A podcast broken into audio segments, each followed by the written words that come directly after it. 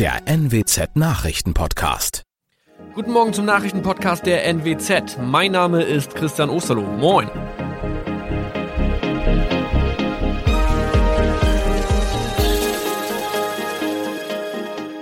Und das sind unsere regionalen Nachrichten am Morgen. Die Grünen wollen Moorstraße in Oldenburg umbenennen. Viereinhalb Jahre Gefängnis für Falschgoldhandel. Und Landkreis Kloppenburg meldet ersten Omikron-Fall. Der Name Moorstraße könnte laut den Oldenburger Grünen rassistisch aufgefasst werden. Deshalb fordern diese eine Umbenennung. Die Straße wurde allerdings nach Hermann Moor benannt, einem der ersten Siedler in der Gegend. Um Missverständnisse auszuschließen, beantragen die Grünen eine Änderung in Hermann Moor Straße. Dann müssten alle Anwohner ihre neue Adresse in ihren Pässen angleichen. Außerdem müssten Polizei, Feuerwehr, Rettungsdienste und Anbieter von Navigationssystemen informiert werden. Die Stadtverwaltung schlug vor, ein Zusatzschild mit Informationen zur Person Hermann Mohr anzubringen. So könne man alle Irritationen beseitigen. Tobias G. musste wegen dem Verkauf von Falschgold am Mittwoch vor das Landgericht Oldenburg. Nachdem der Schortenser bereits im Mai zu einer Freiheitsstrafe von mehr als drei Jahren in Jever verurteilt wurde, betrieb er seinen Handel auf eBay Kleinanzeigen weiter. Das wog bei der Verhandlung schwer auf. Der 27-Jährige schrieb in die Inseratsüberschrift das Wort plated, was so viel bedeutet wie überzogene und nur vergoldete Ware. Da im weiteren Anzeigentext aber die Rede von einem Reinheitsgrad war und die abgebildeten Goldbarren eine Seriennummer trugen, handelt es sich hierbei um eine Täuschung. Tobias G. wurde zu viereinhalb Jahren Haft verurteilt. Ein weiterer Fall der neuen Omikron-Variante ist am Mittwoch im Nordwesten bekannt geworden. Der Kreis Kloppenburg bestätigt, dass eine Frau bei ihrer Rückreise aus Südafrika am Hamburger Flughafen positiv getestet wurde. Sie befindet sich weiterhin in Hamburg in Quarantäne. Da die Frau im Landkreis Kloppenburg lebt, sei auch das Gesundheitsamt Kloppenburg für diesen Fall zuständig. Zuvor gab es bereits bestätigte Omikron-Fälle in der Wesermarsch und im Kreis Leer. Das waren unsere Nachrichten aus der Region. Weitere aktuelle News aus dem Nordwesten finden Sie wie immer auf NWZ Online. Und Aktuelles aus Deutschland und der Welt hören Sie jetzt von unseren Kollegen aus Berlin. Vielen Dank und schönen guten Morgen. Ich bin Maja Däne und das sind heute unsere Themen aus Deutschland und der Welt. Fußball-EM. England siegt im Halbfinale gegen Dänemark und steht im Finale gegen Italien. Delta auf dem Vormarsch. Die Virusvariante dominiert erstmals auch in Deutschland. Und Impfung für alle. Deutschland gibt 30 Millionen Impfdosen an Entwicklungsländer ab. Football is coming home und ganz England ist im Freudentaumel. Denn das englische Team hat das Halbfinale bei der Fußball-Europameisterschaft gegen Dänemark gewonnen. Die Mannschaft hat sich am Abend vor fast 65.000 Zuschauern im Londoner Wembley Stadion mit 2 zu 1 nach Verlängerung gegen die Dänen durchgesetzt. Und jetzt treten die Engländer am Sonntag gegen Italien an. Unser EM-Reporter Philipp Detlefs in London ist mittendrin bei den Fußballfreudenfeiern. Philipp, wie war denn die Stimmung gestern Abend in London? die war absolut gigantisch und ausgelassen. Nicht nur hier in London, im Wembley Stadion, am Trafalgar Square oder am Piccadilly Circus, sondern im ganzen Land. In den Pubs, in den Biergärten, in den Wohnzimmern sind die Menschen ausgeflippt und haben diesen historischen Sieg gefeiert. So klang das am Wembley Stadion.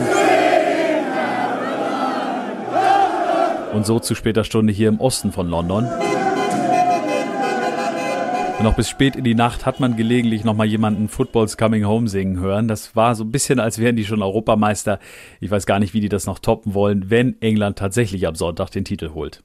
Wie reagiert denn die englische Presse heute Morgen?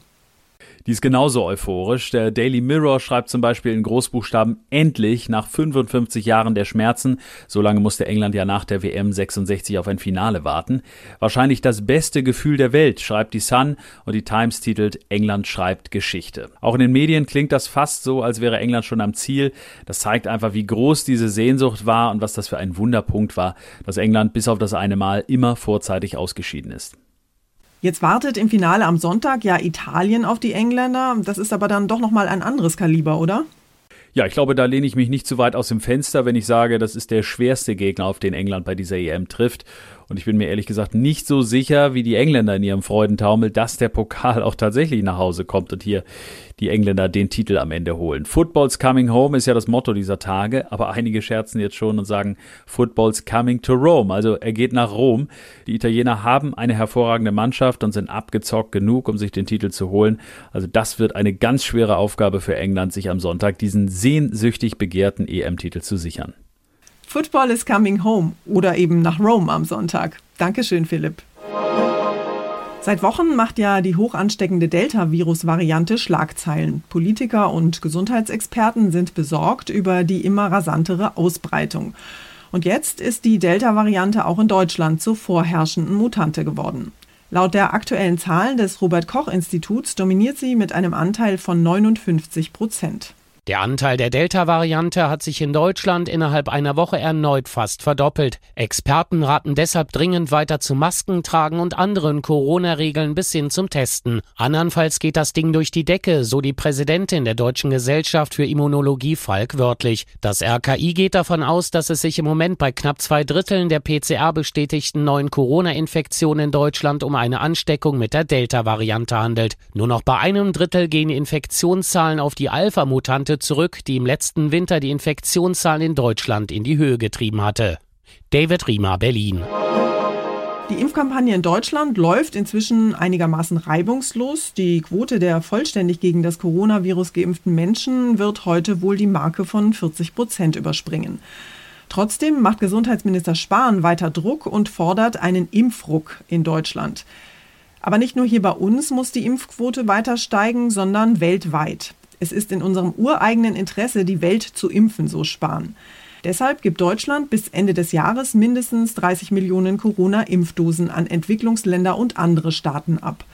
Für die kostenlosen Spenden sollen Impfdosen der Hersteller AstraZeneca und Johnson Johnson genutzt werden. Der größte Teil der Spende soll über COVAX verteilt werden, ein internationales Programm, das dieses Jahr zwei Milliarden Impfdosen in ärmere Länder bringen soll. Noch mehr Unterstützung kommt aus dem Ministerium für Entwicklungshilfe. Das stockt die Corona-Soforthilfe für Kleinbauern in solchen Ländern um gut sieben Millionen Euro auf, auf dann fast 20 Millionen. In Deutschland zeigt eine neue Studie jetzt, wie sich das Coronavirus verbreitet. Vor allem ältere Menschen bekommen demnach oft gar nicht mit, dass sie das Virus in sich tragen. Deshalb geben sie es oft weiter, ohne es zu wissen. Jana Laumann, Nachrichtenredaktion. Haiti, das ärmste Land auf dem amerikanischen Kontinent, taucht in unseren Nachrichten ja eher selten auf. Das bitterarme Land leidet seit Jahren unter Gewalt und Korruption. Fast die Hälfte der Bevölkerung braucht humanitäre Hilfe. Und seit eineinhalb Jahren gibt es dort kein Parlament mehr. In der Nacht zum Mittwoch sind dann Unbekannte in die Residenz von Präsident Moïse eingedrungen und haben den Staatschef ermordet. Vier Tatverdächtige wurden getötet und zwei weitere festgenommen. Die deutsche Bundesregierung hat sich bestürzt darüber geäußert, es muss jetzt alles dafür getan werden, dass die Sicherheit und die Stabilität in Haiti nicht weiter gefährdet wird. UN-Generalsekretär Antonio Guterres verlangt, dass die Tat aufgeklärt wird und die Täter vor Gericht gestellt werden. Die Regierung spricht von einem wohlkoordinierten Angriff durch gut ausgebildete Täter, die Englisch und Spanisch sprachen. Der Übergangspremierminister und Außenminister Claude Joseph scheint übernehmen zu wollen. Weil es nach ausgefallenen Wahlen seit anderthalb Jahren in Haiti kein Parlament gibt, wurde er aber nie verfassungsgemäß als Regierungschef bestätigt. Außerdem hatte Moïse erst am Montag einen neuen Premierminister ernannt. Der Vorsitzende des obersten Gerichtshofs ist vor wenigen Wochen an Covid gestorben. Im September stehen Wahlen an. Aus Mexiko-Stadt Nick Kaiser. Und wir schauen noch kurz in die USA. Dort haben die Behörden zwei Wochen nach dem dramatischen Einsturz eines Hochhauses in Florida die Hoffnung aufgegeben, noch Überlebende zu finden. Die Einsatzkräfte in Miami hatten ja Tag und Nacht die Trümmer durchsucht und am Ende nur noch Leichen gefunden. Deshalb gehen sie jetzt von einer Rettungs- zu einer Bergungsaktion über. In den vergangenen Stunden sind weitere acht Leichen gefunden worden. Damit steigt die offizielle Zahl der Toten auf 54. Dutzende Menschen werden aber immer noch vermisst. Die Bergungsarbeiten werden jetzt auch noch durch den herannahenden Tropensturm Elsa gefährdet. Das Nationale Hurricane Zentrum in Miami warnt bereits vor teils lebensgefährlichen Sturmfluten. Dieser Tropensturm an der Golfküste war auch der Grund gewesen, dass die Gebäuderuine in Surfside Miami vorzeitig gesprengt werden musste. Kurz war Elsa sogar zum Hurricane geworden, hatte sich dann jedoch wieder abgeschwächt. Aber auch ein Tropensturm bringt starken Wind und sintflutartige Regenfälle mit sich. Elsa hatte schon in der Karibik schwere Schäden und mehrere Todesopfer zurückgelassen. In den nächsten Tagen zieht der Sturm die US-Ostküste entlang Richtung Norden und erreicht auch die US-Hauptstadt und dann New York. Tina Eck, Washington. Unser Tipp des Tages heute für alle, die eine Corona-Infektion überstanden haben und sich jetzt fragen, ob sie trotzdem eine Impfung brauchen. Wir haben es gerade in den Nachrichten gehört, die Impfkampagne in Deutschland läuft ja inzwischen ganz gut. Viele Menschen sind mindestens einmal geimpft, immer mehr auch schon zum zweiten Mal.